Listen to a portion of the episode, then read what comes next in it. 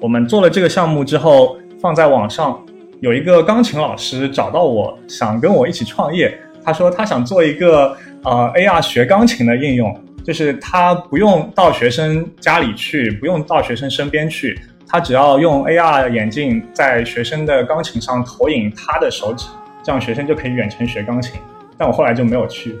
为什么呢？因为有一种一切都有了，就差一个工程师的这么一种感觉。可能 Metaverse 的未来是需要产生海量的内容，那这些内容从哪里来？如果都是从开发者或内容设计者来的话，不一定会够。那呃，他提出的是可能需要 AI 来帮助，来产生一些内容。但即使是 AI 产生的内容，可能就像你说的，也远远没有大自然的鬼斧神工来的精彩。这可能是一个未来的。技术的发展方向，那如果从脑机接口上能够解决的话，就不需要那么费力的去做，比如说一个手柄。当然，我也不知道啊，这个有多难啊，那可能是绕过硬件的一个方法。那如果让你打个分啊，呃，零到十，十分是这项技术已经非常成熟了，你觉得我们现在站在这个 scale 的哪一个部分？我觉得可能。两到三分吧。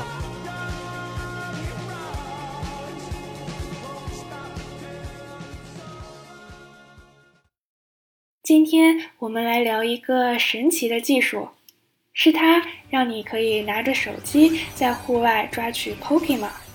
看到初音未来、洛天依这类的虚拟偶像同台演出，甚至是拥有钢铁侠同款、科技感十足的全息投影工作室。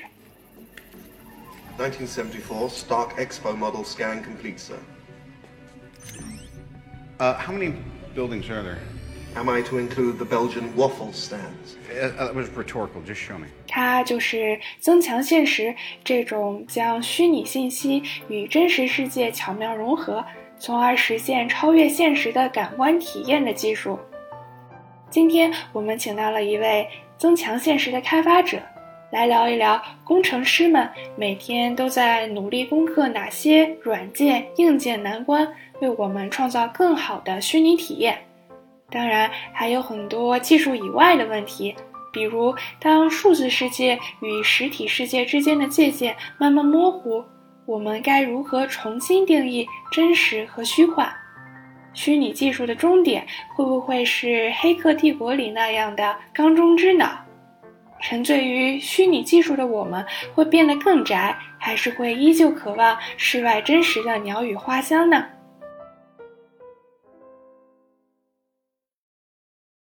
？Hello，大家好，我是 Chris，我现在在 Google 的 AR 组啊，增强现实组做软件工程师。虽然我的职位是软件工程师，但我日常工作中做很多跟硬件相关的工作，所以我可能也是半个硬件工程师。那 Chris，你要不要先给我们讲一下你是如何走上 AR 的开发之路的呢？嗯，我的本科专业其实是光学，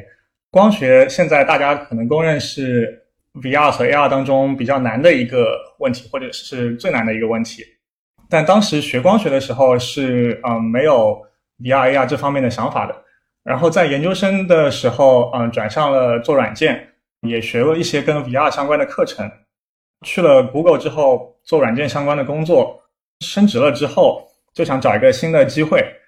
然后就发现 AR 组正在招人，然后我又觉得我的光学背景可能会有一些帮助，就感觉像是听到了命运的召唤嘛，然后就加入了 AR 组。那 Chris，要不你先帮我们来扫盲一下 AR、AR 还有 MR 这几个 R，它们之间有什么区别呀？而且现在好像还出了一个 XR，对吧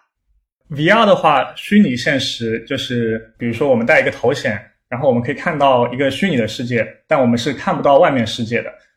增强现实的话，是我们可以看到外面世界，但同时上面又叠加了一层虚拟信息。比如说，嗯，有一些手机 AR 的产品，我们可以用手机对着外部世界，但同时手机上会显示一些。比如说像 Pokemon Go 这个游戏，在二零一六年出现的，它就是一个增强现实的一个产品。MR 混合现实的话，它和增强现实的区别其实没有那么明确，它更多的是一个高级的 AR 的这么一个概念。嗯，可以说是增强现实只要求在现实信息当中添加一些虚拟信息就可以了，但混合现实是要求你的虚拟信息和真实世界之间融合的非常好。比如说呢，在混合现实里面，我们可能希望投影一个虚拟物体，投影在很远的地方，也可以投影在很近的地方。如果你看远处的物体，近处的虚拟信息就会模糊。如果你看近处，那么远处的虚拟信息就会模糊，这样的话看起来就会非常的逼真，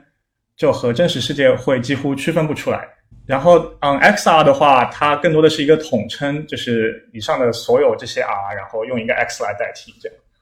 所以 AR 就是一个 MR 的初级阶段，MR 是 AR 的一个升级版。对，是的。哎，那你之前有用过任何跟 VR 或 AR 相关的产品吗？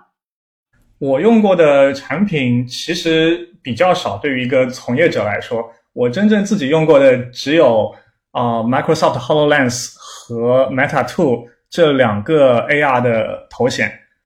Hololens 是我去 Microsoft 面试光学工程师，我当时还是一个 光学工程师，去面试光学工程师的时候用的，在面试现场啊，当时觉得非常震撼啊。Hololens 它是一个一体机，就说它不用接电脑。它直接头显上就跑了整个完整的操作系统，然后 Meta Two 可能嗯知道的人会少一些，它是我在斯坦福学虚拟现实那门课的时候做项目用的一个 AR 的头显。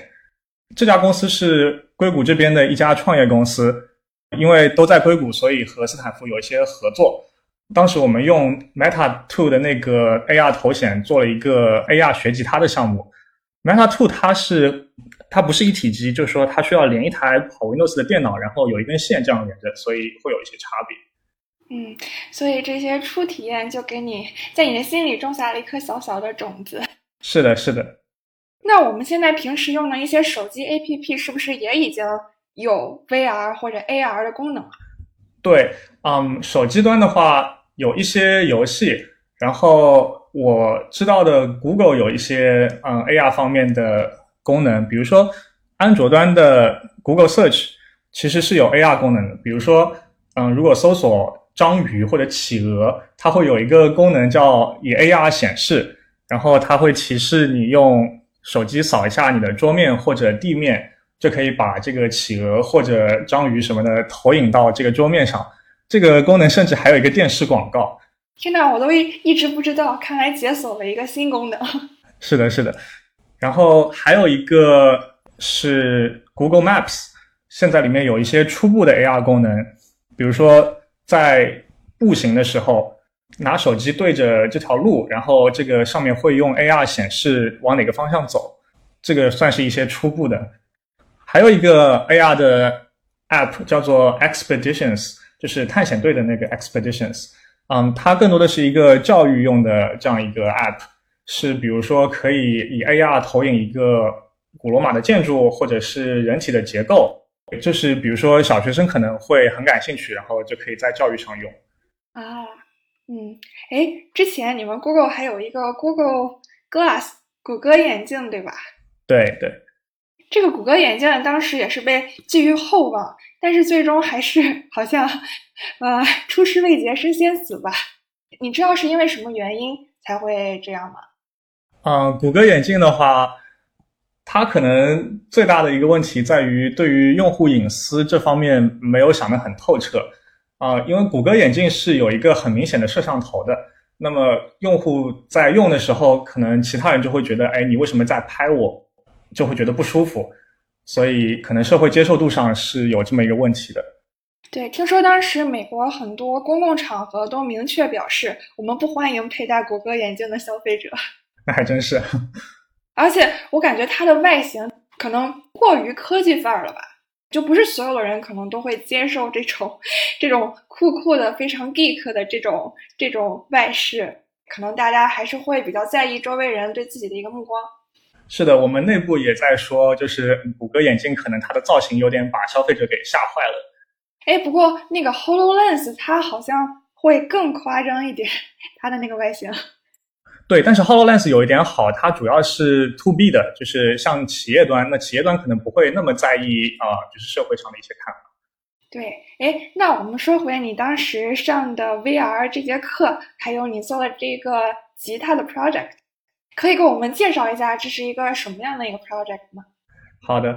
我们一开始想做的就是一个用 AR 来做音乐教学的这么一个应用。在吉他上怎么用呢？就是用户可以啊、拿一把真的吉他，然后我们想的场景是用户可能是一个新手想学和弦，然后呢，他就需要不断的去，比如说电脑屏幕上看这个和弦的指法，再低头来看吉他，这个过程就很不舒服。那么我们就希望在用户佩戴这个 Meta Two 头显的时候，我们可以在 AR 空间里面给它显示这个和弦的指法，就投影在吉他上面，这样用户可以一直看着吉他。然后我们在正前方会啊、虚拟显示这个乐谱以及一些按钮，用户可以用手势操作来选取他要学什么和弦，然后相应的和弦就会投影在吉他上。当时还有一个很有意思的事情是，我们做了这个项目之后放在网上，有一个钢琴老师找到我，想跟我一起创业。他说他想做一个呃 AR 学钢琴的应用，就是他不用到学生家里去，不用到学生身边去，他只要用 AR 眼镜在学生的钢琴上投影他的手指，这样学生就可以远程学钢琴。但我后来就没有去，为什么呢？因为有一种一切都有了，就差一个工程师的这么一种感觉。而且现在回来想想，就是如果去的话，我肯定也是用 Meta Two 那个头显，但 Meta 这家公司已经倒闭了，所以肯定也走不远。可能当时时机还尚未成熟，所以呢，这个吉他是一个 AR 的应用，也就是增强现实，对吧？是的，是的。那可以做成一个 VR 的应用吗？就比如说我没有一个实体的吉他，我也可以学吉他。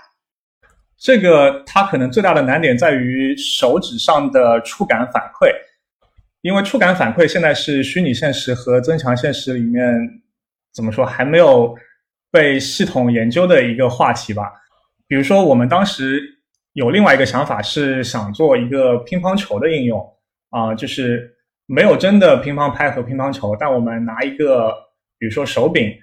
在 VR 里面投影这个乒乓球的游戏。然后在手柄上给用户一个触觉的反馈，就是说乒乓球打到了球拍，那么这个手柄会有一个相应的震动。我们去找老师谈的时候，老师就说这个可能做不出来，因为乒乓球的球速非常快，所以它的这个触觉反馈的力度非常大。然后现在的一些器件可能没有办法做。那么可能弹吉他是相似的啊、虽然它没有那么大的力度，但要在手指上模拟弦的触感还是挺难的。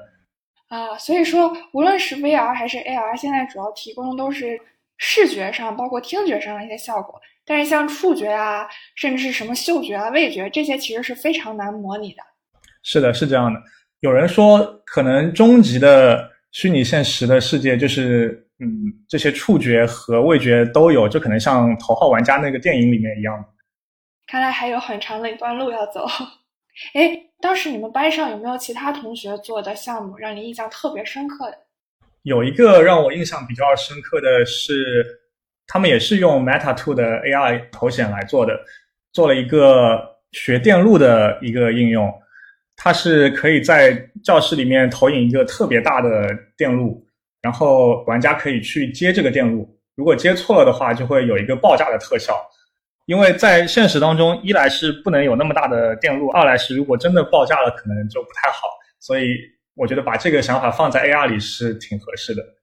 嗯，哎，那我觉得这个还可以应用到医学生的教室里。比如说，你可以投影一个特别大的一个器官的放大图，让医学生来模拟做手术。他们一旦切错了一个血管，心脏也会爆炸。这个想法好。哎，那你现在在 Google 做的是什么样的 VR 项目？这个可以透露吗？这个不能多说，我只只能说我做的是头显相关的一些工作。嗯，就是偏硬件方面的。对，会比较偏硬件。就说这个头显，你觉得它都有哪一些可以优化的空间呢？我觉得现在市场上的 AR 头显，包括一些 VR 头显，可能大家直观的感受是还比较笨重。一开始戴五分钟还好，但是如果要戴一个小时或者戴半天，就会觉得不舒服。所以这个重量问题可能是一个需要解决的。还有一个是续航，嗯，如果这个头显它可以一直戴着的话，那我们希望它能够像手机一样续航比较久。还有就是呃显示的质量，嗯，现在 VR 的头显的市场还比较好，有九十到一百度，那就是可以投影一些比较大的场面。那 AR 眼镜的话，它的视场角一般都只有三十到四十度，那就其实是只能投影很小的一块信息，所以这个是可以改进。哦，就像是从普通相机走到那种广角镜头的这样的一个一个升级。对，因为我们想要显示虚拟世界，肯定是啊市场越大越好，这样就可以看得更逼真一些。那为什么 AR 还有 VR 的这个头显会这么重呢？为什么你们不能做的轻便一点呢？头显重的话，主要是来自于两方面，一方面是里面的光学系统，为了保证显示的效果。会有比较复杂的光学系统，那它会占一定的重量。另一方面就是电池，当然这是有一个 trade off 的。如果希望续航更长一些，那就需要更大的电池，那头显就会变得更重。但如果电池比较小，做轻便了，可能能做的事情就会比较有限。嗯，那还有一个问题就是，为什么这个头显它的续航能力还没有那么好？它是特别的耗电吗？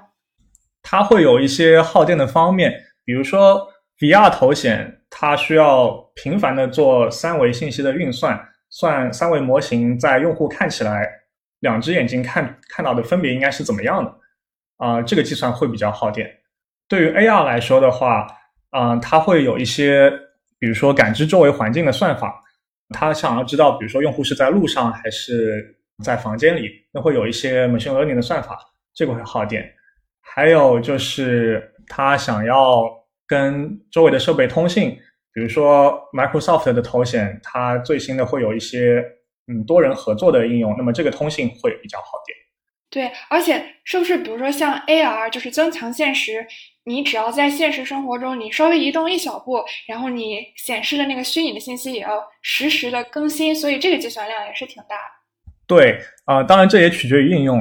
还有一个嗯耗电的地方就是这个投影本身，因为 AR 是要嗯投影叠加在真实世界上的，所以这个光的亮度就需要比较强，不像 VR 的头显，那反正遮住了，所以你就投影也不会觉得特别暗。但如果 AR 头显的亮度不够亮的话，在比如说白天走在室外，可能就看不到它投影的信息了，那么就需要把亮度加上去，就会比较耗电。嗯，哎，那如果五 G 普及了，一切的计算我可以把它移到云端，这样的话是不是可以一定程度上减轻它的这个耗电程度，从而提高它的续航能力？是的，如果五 G 成熟的话，会好很多。其实现在有一些行业内的人也觉得是应该把计算移到云端，是这个行业的一个趋势。这样的话，终端就是头显就可以做的特别轻。我之前也用过戴过这种 VR 的头显，我当时就会觉得戴上去有一点晕，这是不是也是 可以从技术上一定程度上解决的一个问题？对，晕的话，因为人眼其实是一个特别复杂的光学系统，它会需要把两只眼睛看到的信息给综合处理，然后认为这个三维世界是怎么样的。那头晕的一个比较主要的原因就是 VR 里面投影的信息。不能模拟真实世界的一个情况，什么情况呢？就是看远处的时候，近处应该模糊；看近处的时候，远处应该模糊。在 VR 里面，很可能投影的是近处和远处都模糊。那么，当眼睛看到远处的时候，大脑就会觉得很奇怪：哎，为什么近处的这个东西还是这么清楚的？那是不是哪里不对？那大脑就会觉得不舒服。所以，这是头晕的一个原因。对我还看到有一些研究说，是因为你在戴着头显的时候，可能你的头在不断的晃动，然后这个时候你面前显示的东西就需要实时的跟上。如果没有跟上的话，你大脑就会感觉到你接受的这个视觉信息和你肢体上的一些不匹配，或者是一些延迟，然后这可能也是你产生晕眩感的另外一个原因。是的，嗯，这个在 VR 里面就叫做 tracking，就是当这个头显的位置变的时候，这个头显必须知道它在三维空间里的位置变了。可能要用一些，比如说加速度计来判断，哎，用户这个头在往哪个方向加速的运动，这样它的信息可以及时的相应的去计算，然后用户看到的是，哎，这个虚拟的信息还在原来的那个位置，就正好抵消掉。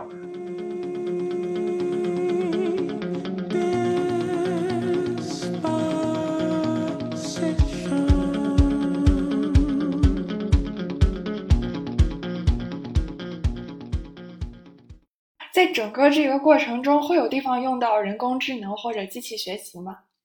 会有挺多的，比如说像我们刚才说的，嗯，在 VR 里面看远处、近处应该模糊，这个其实有一种解决办法，就是做眼球追踪，就是我们可以用一个摄像头去捕捉用户的呃瞳孔，然后看用户瞳孔的变化，跑一个机器学习算法来判断用户现在是在看远处还是在看近处。那么，比如说发现用户在看远处的时候，我们就可以把近处的做一个模糊处理，这样看起来就会比较自然。嗯，我还有个问题啊，像我自己就是一个近视的人，那我戴的这个头显和普通人戴的这个头显是不是得不太一样？就是有考虑过这样一个特殊人群的存在吗？这个是一定要考虑的，因为这个群体其实还是非常大的。像开发的时候，可能就会让用户戴着眼镜或隐形眼镜。然后再戴着一个头显，但这个肯定不是最终的解决之道。如果最终是要面向消费者的话，应该是这个 VR 头显或 AR 头显，在给用户的时候就测一下用户的近视或者远视，然后直接把这个镜片给做进去。说到这个，我还想到一个创业公司，他们做的是 AR 隐形眼镜，就是在隐形眼镜上投影信息。嗯，我个人就想象不出来到底要怎么才能做成，可能太难了一些。对我之所以想到这个问题，是我想到了我去看三 D 电影的时候，我就要戴两层眼镜，特别的痛苦。对对，这个是一个问题。所以，那你就是你们组的这个技术担当。那你们组的产品经理或者是 UI UX 设计师，他们平时都会做哪些工作呢？产品经理和 UX 的话，会从用户的角度更多的想，用户用的时候应该是怎么样的，有一些什么样的关键场景。UX 可能就会去想用户要怎么跟这个头显来交互。比如说，大家想到的第一个可能是手势来交互，比如说你做一个抓取或者推的手势，那么这个头显可能会知道你这个手在做相关的一个操作。但这个其实是效率比较低的，可能效率更高的方式会有一些，比如说用语音交互或者用一个手环这样的方式。那这些方式用户喜不喜欢，用起来会有哪些问题，这些都是 UX 需要做实验去确定的。然后产品经理的话，可能会考虑一些用户用的时候他的隐私考虑或者社会接受度，比如说像之前谷歌眼镜那种。有一个摄像头，然后让大家觉得不舒服。那么，怎么样去避免这个问题？可能就是产品经理需要想的。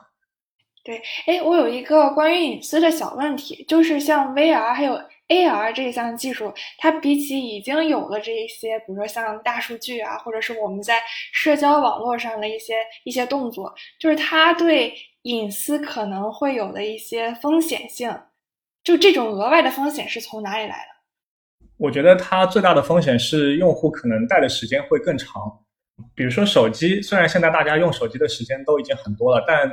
也不会有很多人时时刻刻举着手机去拍别人。但如果是一个 VR 或 AR 的头显的话，嗯，可能有些产品你就不能判断它有没有在拍别人，那么可能有人无形之中、不知不觉之中就已经被拍了，这样就会有一个隐私的问题。嗯，哎，那除了这个隐私的问题，你们还有考虑到其他一些 VR 和 AR 可能会造成的一些，比如说在法律上或者是在道德伦理上 带来的一些挑战吗？嗯，我知道有一些呃行业内的小伙伴在研究这个立法相关的问题，我觉得我个人觉得应该还是跟隐私比较相关的啊，就是可能会从手机上借鉴一些经验吧。嗯，其实我在这里我还做了一些小研究，就是有一些学者吧，可能他们提出来的一些潜在的一些顾虑。首先就是，比如说你要带上这样一个头显，它可能会分散你的注意力。就比如说你之前走在街上，你可以好好的看红绿灯、看往来的车辆，但是你现在带上这样一个东西，可能你的注意力更多的就集中在你目前的这个虚拟世界，可能你就无法。更全面的捕捉到真实世界中可能会潜在发生的一些变化或或者是风险，可能这是一个在设计上需要考虑到的一个点。对对，你说的非常好，这是呃，应该说是所有的产品经理可能都要想的一个问题，就是呃，这个头衔怎么样能够不 distract 用户？对，然后我觉得可能也需要做一些，嗯，就是这项技术对人生理和心理上。是不是会有一些更大影响这样一些研究？就比如说，如果你是用 VR 或 AR 来玩游戏，可能它会给你造成一个特别特别好的一个沉浸感。但其实这个沉浸感可能是一把双刃剑，它可能会更容易让你对这个游戏上瘾。我觉得是的，甚至可能很多公司瞄准这个赛道，本来它就是希望去做一些让人上瘾的虚拟信息，比如说做一个呃 VR 里面的游戏。可能这个开发者就希望用户能够沉浸在这个虚拟世界里，然后一直玩一直玩，然后付费这样子，所以是会有这么一个考虑。对，然后可能还会有人担心，如果有人在虚拟世界里面 洗钱或者是 犯罪怎么办？或者是你怎么定义哪些虚拟行为是虚拟世界里面的犯罪行为？这些可能会也比较难界定。如果是做一些更复杂的事情，嗯，可能会需要虚拟世界里面有一个它的经济系统，呃，那这可能就有点像前段时间提出的 Metaverse 这个概念，它里面可能会需要有一整个生态啊，然后比如说它的经济系统是不是可以用区块链来做，这些都是比较有意思的问题，但可能现在还是呃离我们比较远。那要不你帮我们来总结一下，现在我们已经想到的一些 VR 和 AR 的应用场景吧？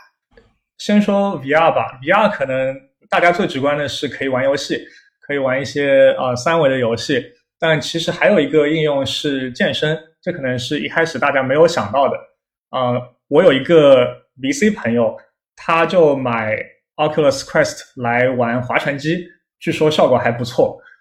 对，所以可能疫情期间大家在家里，这可能也是一个比较好的应用场景，就是用 VR 来健身。在 AR 上的话，现在可能大家看到的更多的是 To B 的呃企业端的一些应用，比如说可以去做一些工作的培训，比如嗯有一些工作可能需要高空作业，那在培训的时候，如果可以不用上高空，就模拟高空的场景的话，会比较有帮助。然后再是嗯，比如说呃，在医疗健康方面可能会有一些用处，有一些嗯创业公司可能会去做，让医生在做手术的时候可以带着一个 AR 头显，这样他就能够看到一些相关的信息，就可以腾出双手来。然后我还知道有朋友创业做的是呃跟健康相关的，比如说用手机 AR 去做跟瑜伽相关的一些讲解。对，刚刚讲到那个在医疗方面的应用，我还看到 VR 还可以帮助我们来治疗一些精神和心理上的疾病。治疗师会模拟一些环境，然后引导患者在这种虚拟的环境中完成一系列的任务。然后因为这个环境是一个虚拟的嘛，所以可能患者本身不会有那么大的一个心理负担，所以可能能更好的来一点一点的克服他们的心理障碍。对，我觉得这个想法非常好。但可能具体到行业里面是不是能够被大家广为接受，这个还需要看硬件的一个普及。可能在 VR 上面会好一些，但 AR 上的话，因为硬件还没有普及，所以啊，相应的应用也会比较局限。可能现在很多的创业公司都还是在用手机端的 AR 去做一些事情。嗯，但手机端的 AR 也已经可以做很多嗯想法，比如说我还知道国内有做教育方面的。就是可以用 AR 在学生做作业的时候用 AR 投影，比如说一个错题本，且不说这个想法本身是不是很有道理，但就是这方面可以做的事情是很多。对，我觉得其实，在教育上会有非常广的一个应用。就比如说，我们在上语文课的时候，当我们学到古诗“大漠孤烟直，长河落日圆”的时候，如果这个时候能给我们模拟出一个 那样的一个场景的话，古诗学起来就会特别有趣味性。包括像。《滕王阁序》里面的那种“落霞与孤鹜齐飞，秋水共长天一色”，我觉得如果同学们看到了这样的一个场景的话，《滕王阁序》就没有那么难背了。还有一个我刚才想到的是 AR 的应用，最近 Hololens 有一个美军的订单，是说为美军军方做定制版的 Hololens，然后可以用于啊军队训练，所以这可能是像之前说的工作模拟这种性质。在军队训练的时候，可以不需要真的去开战斗机，也不需要真的敌人在边上，那可能就可以进行一些比较逼真的模拟。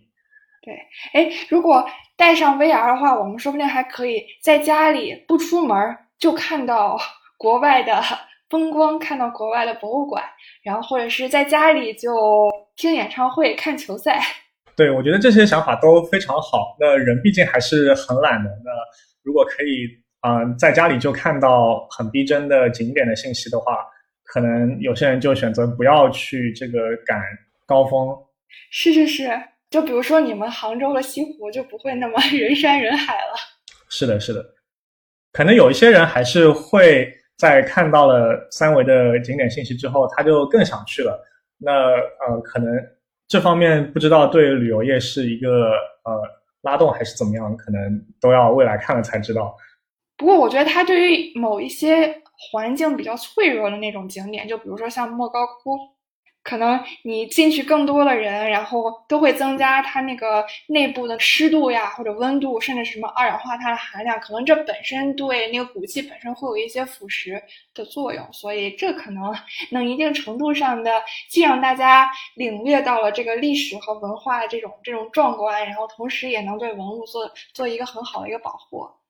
对，可能有一些，嗯，不一定是景点，可能有一些博物馆里面的有些藏品，比如说不希望用户去接触，但他如果可以做一个虚拟版本，能跟用户进行一些基本的交互，比如说用户可以把它，呃，用虚拟的投影来翻过来翻过去看，可能会有帮助。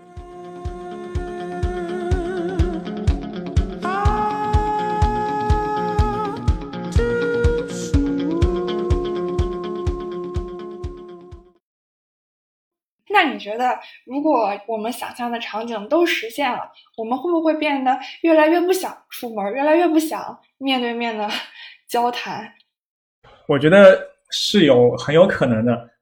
就好像在手机时代，人和人之间的通信，不管是语音通话还是视频通话，都更方便了。但可能啊，用来和朋友、家人通话的时间只是一小部分。但因为手机提供的虚拟信息是如此的丰富，所以会有更多的时间花在虚拟世界里面。那可能在 VR 和 AR 里面是类似的，虽然可能嗯，在未来人们可以以虚拟投影的方式特别逼真的，就好像对方在面前一样的这样的通话，但通话结束之后，可能会有无穷无尽的虚拟游戏在诱惑着人们。然后人们可能就不愿意出门去结交新的朋友。嗯，不过我觉得，我觉得是不是其实虚拟世界它的一个运转，其实都会遵循一套预预先设定好的程序，就是我们已经写好了代码，但是它还是一定程度上缺失了我们在真实世界中能遇到的那种意外或者是惊喜。就比如说，你只有走到真实的大自然中。你才可能会看到，比如说公园场底下开出了一朵小花，或者是你在街边捡到了一片不规则的树叶。自然之所以精彩，可能就是因为有这些鬼斧神工，或者是非常浑然天成的一些美在那里。所以，我觉得自然还是会有它一个吸引我们的地方。对，我觉得很有道理。嗯，我之前听过一个投资人讲，可能 Metaverse 的未来是需要产生海量的内容。那这些内容从哪里来？如果都是从开发者或内容设计者来的话，不一定会够。那呃，他提出的是可能需要 AI 来帮助。来产生一些内容。但即使是 AI 产生的内容，可能就像你说的，也远远没有大自然的鬼斧神工来的精彩。所以我觉得我们其实还是会 线下面对面见面，还是会真正走到大自然里的，因为那可能才是我们的一个想象力和创造力的来源。否则，我们就永远的活在自己 有限的这样的一个思维和有限的这样的一个一个信息中了。那还挺好的，那人类的未来还是很光明的。我之前看到一个叫做“缸中之脑”的理论，我不知道你有没有听过。就说你现在想象一个人，这个人他被一个邪恶的科学家施行了手术，然后他的大脑已经被切了下来，然后他的这个大脑的神经末梢呢就连到了计算机，然后这个计算机就可以不断的向这个大脑输送一些电信号，来维持这个人的一切的视觉呀、嗅觉呀、听觉呀，还有各种感觉。所以说，可能他看到了所有的物体，他见到了人。他身体感觉到了，包括他任何的一些动作，其实这些 可能都是 电脑里面的一段代码实现的。然后，包括我们也可以写一段代码，让这个人感觉他正在读到这样一个 非常荒唐的这样的一个假说。所以，这个问题就是：你怎么知道你现在不是处在 这样的一个状态中呢？听起来特别像《黑客帝国》里面的那样。首先，我可能。呃，要声明，就是我没有这个哲学上的训练，所以我可能不能去做那个思辨，说到底呃应该是怎么样的。可能从 AR 开发者的角度来说，首先这个事情特别特别难，因为我们现在不管是 VR 还是 AR，我们的目标都只是要欺骗眼睛、欺骗视觉系统。那如果是像你说的那样的话，它就是直接欺骗大脑，那可能就要比现在我们做的事情要难得多了，那还是挺厉害的。像刚才我们说的是，可能有一个邪恶的科学家。那如果根本就不是一个人类，如果是一台超级计算机，他做了这样一个事情，他就可以随心所欲的把人类的大脑在真实世界和他创造的虚拟世界之间换来换去，然后让这个大脑分辨不出来的话，那简直就是一种技术的对人类控制的一种终极的形式吧，还是挺可怕的。是，哎，我甚至想到了那个《三体》里面的射手假说，就说。有一个神枪手在一个靶子上每隔十厘米打了一个洞，然后我们可能就是生活在这个靶子上的一种二维的智能生物。然后我们中的一个科学家观察了这个所谓的宇宙之后，发现了一个伟大的定律，说宇宙每隔十厘米就会有一个洞。所以这个神枪手只是做了这样一个很简单的动作，根本不需要一台计算机，但是他就建构了一个我们所感知到的一个世界。对于高维生物来说，可能要让我们分不清虚拟和现实是易如反掌的。但我觉得它也可能给我们提供了一种思路，就像我们刚刚讲的，触觉、味觉还有嗅觉这些可能非常难模拟，但是可能他们是否能通过这样一个神经上的一个刺激来达到同样的效果，这样可能会让我们现在这种 VR 或 AR 技术提供更加逼真、更加真实的这样的一个感受。对，我觉得这可能是一个未来的技术的发展方向。那如果从脑机接口上能够解决的话，就不需要那么费力的去做。比如说一个手柄能够给你各种各样的触觉反馈，像手柄的设计还是很复杂的。比如说每个手指要有分别的触觉，然后如果抓取的话会要有嗯不同的感觉。比如说你的手如果碰到一个虚拟的桌子，那个它可能就会要有一个硬的物体，然后在一瞬间。同时给这五个手指一个反馈，所以这种都很难做。那如果是脑机接口的话，当然我也不知道啊，这个有多难啊，那可能是绕过硬件的一个方法。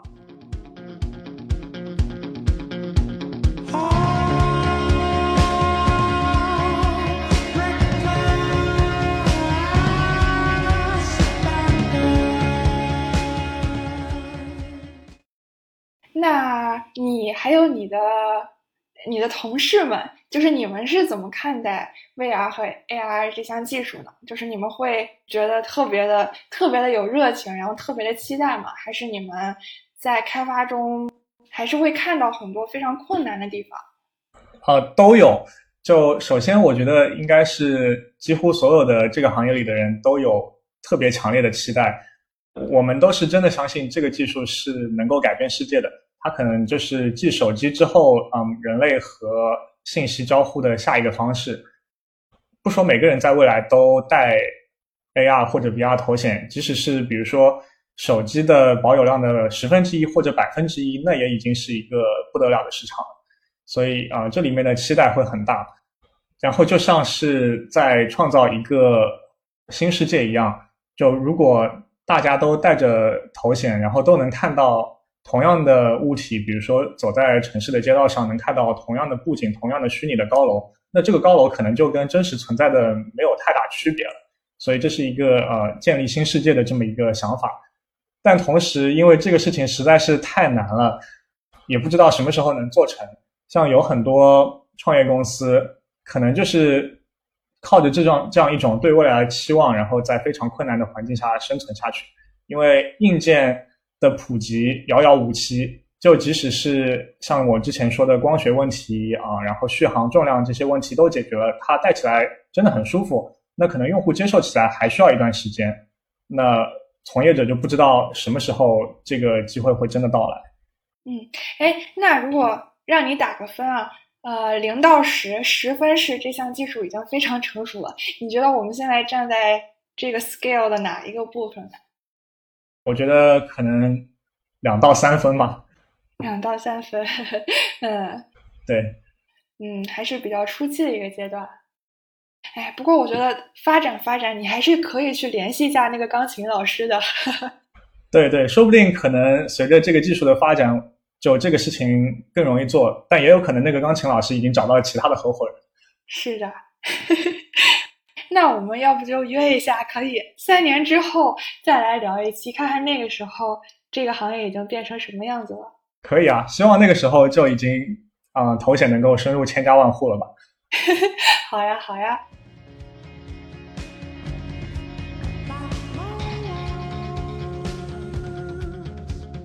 这就是今天的节目。